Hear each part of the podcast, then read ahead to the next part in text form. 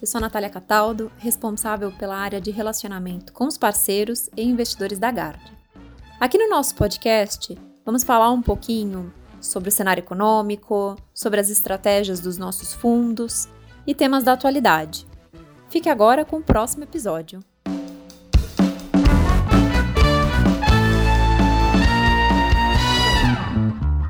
Hoje o nosso convidado é o Lucas Aniboni, economista da GARD. O Lucas é formado pela FEA, começou na GARD em 2015, fez mestrado em economia na PUC-Rio e retornou para a GARD após essa fase, trazendo novas competências para agregar o nosso processo de investimento. Atualmente, ele cobre mais de perto a economia internacional e com as eleições dos Estados Unidos se aproximando, ele também está focado nesse tema. Por esse motivo que a gente chamou o Lucas aqui para um bate-papo e para compartilhar com vocês a nossa visão sobre esse evento tão importante. Bom, para essa conversa, além do Lucas, estão com a gente aqui na sala o Marcelo Gilfrida, CEO da GARD, e a Luísa, que faz parte da equipe de relacionamento com os parceiros. Oi, Lucas, tudo bem? Tudo bom, Natália, e você?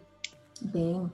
Vamos lá, eu gostaria de começar esse nosso bate-papo perguntando um pouco sobre o processo eleitoral dos Estados Unidos. A gente sabe que é bem diferente daqui no Brasil, inclusive tem algumas particularidades bem específicas e termos como swing states. Será que você pode explicar para a gente como, como que é esse processo, por favor? Claro, vamos lá. Processo eleitoral americano para as eleições para a presidência, a primeira diferença básica dele em relação ao que a gente vê, por exemplo, aqui no Brasil, que é uma maioria absoluta simples do eleitorado, lá o, os estados, cada estado tem uma quantidade de colégios eleitorais e o, o vencedor das eleições para a Casa Branca é quem leva a maioria desses colégios eleitorais. Né? Então, na maioria dos estados, vamos supor, se você tem 15 colégios eleitorais, cada um deles tem um número de eleitor, são votações dentro desses colégios. Vamos supor que um dos candidatos levou, foi vencedor em 10 colégios eleitorais. Esse estado, então, ele confere 15 colégios eleitorais para o candidato que levou a maioria desses colégios é o famoso é, formato winner takes all. Isso por si só já dificulta bastante a gente fazer o link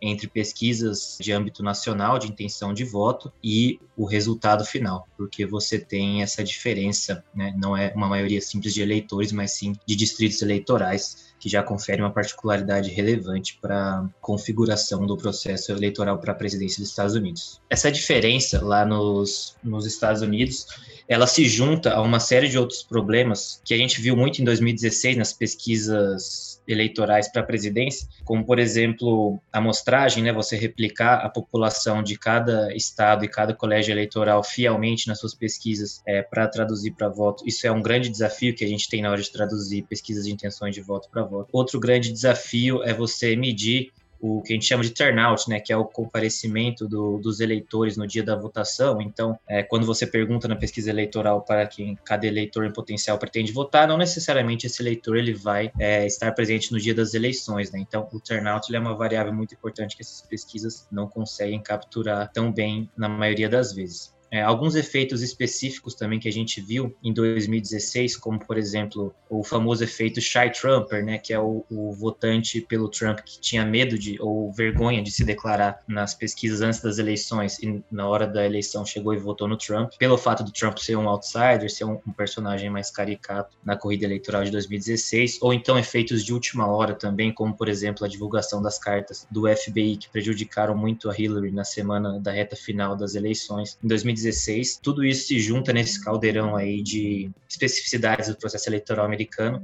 e sempre bota um pé atrás quando a gente vai fazer o link das pesquisas eleitorais com o resultado final. Essas pesquisas eleitorais, então, o que a gente, a gente, além de olhar no âmbito nacional, alguns estados acabam ganhando mais importância, né? principalmente estados com um número de colégios eleitorais mais elevados e estados que tradicionalmente não respondem sempre por um mesmo partido, seja democrata, seja republicano, o que a gente chama de swing states. Né? Swing states são estados que vira e mexe, eles, ao longo da história, eles ora votam por candidatos republicanos, ora votam por candidatos democratas. Nesse sentido, a gente gosta de olhar bastante alguns swing states em específico, tanto pela é, por esse fator deles não, não serem nitidamente democratas ou republicanos, quanto pela sua quantidade de colégios eleitorais. A gente gosta bastante de olhar para as pesquisas da Flórida, da Pensilvânia, Wisconsin e Michigan e Carolina do Norte. São aí os cinco estados que a gente coloca um holofote um pouco maior na hora de de analisar as pesquisas eleitorais. Perfeito, Lucas. Acho bem interessante. Algumas pessoas costumam considerar né, que a eleição americana é como se fosse 50 eleições simultâneas. Em cada estado tem uma eleição e ganha para a presidência quem conseguir maior votos, não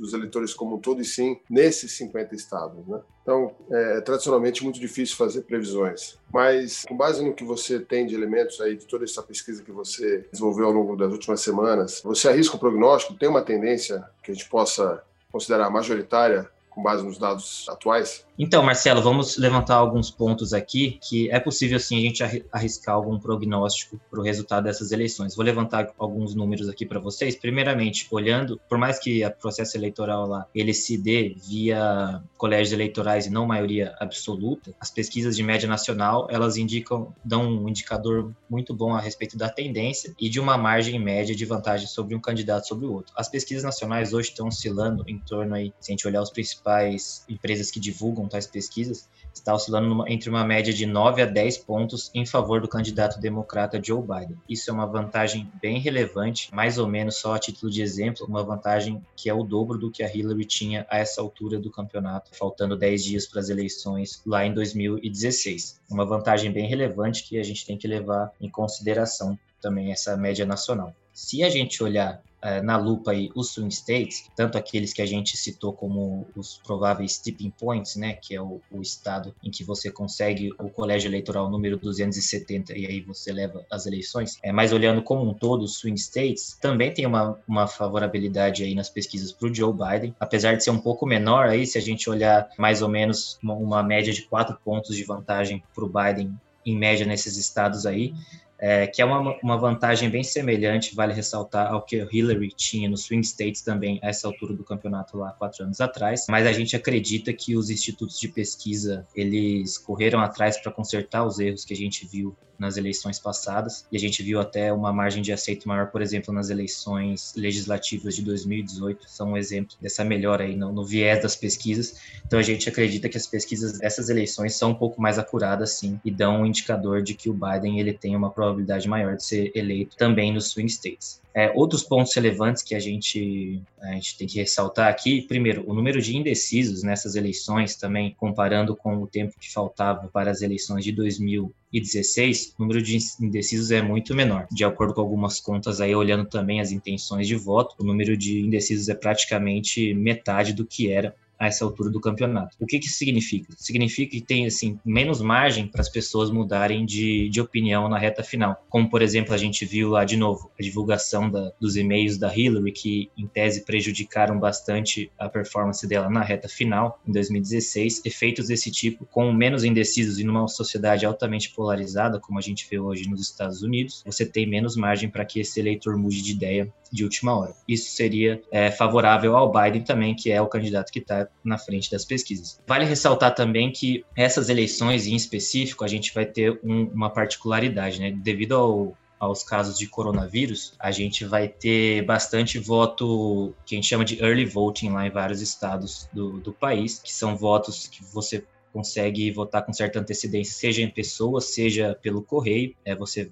cada estado tem sua regra, mas em geral o eleitor ele, ele pede um, uma cédula e vota por correio é, para o seu candidato para não ter que enfrentar filas no ambiente de pandemia. Né? A gente já tem os dados para o número de early voting até agora, é um número bem expressivo aí na casa dos 30 milhões de eleitores. Para se ter uma ideia, a essa altura das eleições de 2016 a gente tinha apenas 5 milhões de eleitores votando de maneira com antecedência. E se a gente olhar quando quando os eleitores eles entregam as cédulas aí, ou eles pedem as cédulas é, no early voting, eles se declaram democratas, republicanos, algum outro partido ou desafiliados de qualquer partido. Né? Se a gente olhar entre democratas e republicanos, a proporção é de 2 para 1 um dos que se declaram democratas. Então, essas medidas de early voting também estão altamente viesadas para o candidato Joe Biden, seria mais um, um fator favorecendo essa possibilidade de sua eleição. E por último, vale a gente ressaltar também que tem economistas e estatísticos que modelam as eleições, né? Olham, fazem grandes modelos estatísticos e econométricos para a previsão das eleições. A gente cita aí a The Economist e o 538, são os principais veículos que fazem essa conta. Esses modelos aí que fazem contas super rebuscadas e várias e vão a fundo nas pesquisas, tanto a nível estadual quanto nacional, eles conferem já mais de 80% de probabilidade é, de chance para o Joe Biden levar. Então, em que pese toda essa incerteza que a gente tem a respeito das eleições americanas, que são sempre eleições apertadas, o formato delas, como a gente já, dela já, como a gente já explicou, ele favorece esse resultado altamente apertado. Que pese isso, a gente acredita ainda que tem capacidade de afirmar que o Biden ele é o favorito e por isso nós da Guard aí estamos em linha com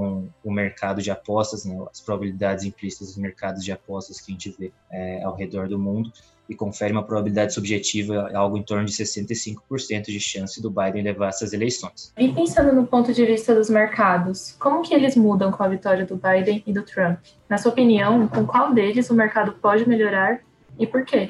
Obrigado, Luísa. Assim, para responder essa pergunta, a gente tem que tem que vir uma outra pergunta junto com ela, que é muito importante, é se perguntar qual vai ser a composição do Senado junto com a composição, junto com a presidência, né? Então, só para explicar como está a batalha pelo Senado, hoje a gente tem uma maioria de republicanos, né? São 53 republicanos contra 47 democratas. Então, os democratas, para levar ao Senado essa, essa casa legislativa, eles teriam que virar liquidamente aí três assentos, caso o Biden seja eleito o presidente. É, eles teriam que virar, virar liquidamente três assentos, sendo que o Alabama eles praticamente já perderam. Né? Então, praticamente quatro assentos eles teriam que levar. É uma batalha mais acirrada pelo Senado. A House, que é outra casa legislativa, ela já tem uma maioria bem maior para os democratas e é, assim, é bem difícil que eles percam essa maioria na House. Então a batalha está sendo pela Casa Branca e pelo Senado mesmo. É, e por que, que o Senado é tão importante? Porque, enfim, dá mais. Se você tiver um candidato democrata levando a Casa Branca e ele tiver o apoio né, tanto do Senado quanto da House, ele consegue implementar a sua política socioeconômica de maneira muito mais efetiva, né, porque em tese ele vai ter o apoio bipartidário também no legislativo. Falando aí, pensando no nosso base case, que seria o Biden levando a Casa Branca, pensando primeiro em termos de economia doméstica, você teria o presidente democrata pegando a economia saindo de uma recessão. Né? Essa foi a maior recessão em termos de magnitude da história dos Estados Unidos. Então é muito difícil que, num primeiro momento, venha a discussão a gente acredita né, que é muito difícil que venha essa discussão a respeito de uma maior taxação corporativa, que é uma das plataformas do Biden, dos democratas como um todo. A gente acredita que vai ficar para um segundo momento e que num primeiro momento vai ser discutido um possível pacote de estímulos para a fase 4 aí do pacote emergencial de estímulos para tirar a economia da recessão causada pelo coronavírus e possivelmente até a discussão do pacote de infraestrutura mais voltado para o meio ambiente, esse pacote de infraestrutura verde, vamos dizer assim, é, da plataforma democrata. A gente acredita então que num primeiro momento essa parte da economia doméstica seria beneficiada por esse pacote, e aí a discussão tributária de aumento de impostos, principalmente corporativo, né, que é a cuja proposta principal é voltar de 21 para 28% o, o corporate tax lá nos Estados Unidos, ela deveria ficar para um segundo momento para você não pegar a economia saindo do contrapé de uma recessão. Da parte de economia externa, a gente também acredita que é um ambiente mais benigno, porque o Biden ele é um candidato mais pragmático, ele traria menos volatilidade para os mercados, para a política externa global como um todo, ao passo que traria mais previsibilidade e mais engajamento em organismos multilaterais, né? Então, um modus operandi bem diferente do que a gente vê com o Trump, por exemplo, que é um, um modo muito mais, é, mais bélico e focado em negociações bilaterais. É, entretanto, só vale uma ressalva, isso não significa que vai acabar as tensões com a China, tá? Muita gente fala que o Biden ele seria pró-China, até o Trump tenta fala isso para tentar ganhar apoio do eleitorado americano, mas o tema a tensão com a China entre americanos e chineses é um tema bipartidário que veio para ficar. A gente apenas acredita que essa, esse embate ideológico entre Estados Unidos e China ele ficaria alheio a uma guerra comercial, como a gente viu com o Trump, e seria focado mais em outros campos de batalha, vamos dizer assim. Traduzindo para ativos, então, num primeiro momento, é, contando que essas discussões aí a respeito do aumento de impostos fiquem para um segundo momento, a gente acredita que os estímulos fiscais, tanto de um pacote emergencial quanto de um possível pacote de infraestrutura, vindo da parte da política econômica doméstica dos democratas, e mais uma, um ambiente favorável é, a maior previsibilidade da política externa, pode ser benéfico aí ao ambiente de risco global como um todo, especialmente emergentes, né, via essa, principalmente essa parte de um ambiente externo mais benigno e mais engajado em organismos multilaterais. Isso pode favorecer também o dólar, dólar fraco, o movimento de dólar fraco como um todo, né, ainda mais levando em conta que a gente tem um Fed estruturalmente mais dove, é, nesse ano, depois do, das suas mudanças aí com o Average Inflation Target, um Fed que ele estaria mais reticente em subir juros ante um possível aquecimento da economia via esses estímulos fiscais de uma plataforma democrata. Lucas. Obrigado por, por toda a sua explicação. Eu agradeço também que o Gilfrida, que participou conosco, a Luísa, e, e, a todos os ouvintes. Né? Como de costume, nos nossos podcasts, a gente sempre tenta trazer um convidado, um tema que esteja aí próximo de, de discussão, como é o caso das eleições, né? no início da, do mês que vem a gente vai ter essas eleições nos Estados Unidos. Eu agradeço a todos e fiquem conosco até o próximo podcast. Obrigada.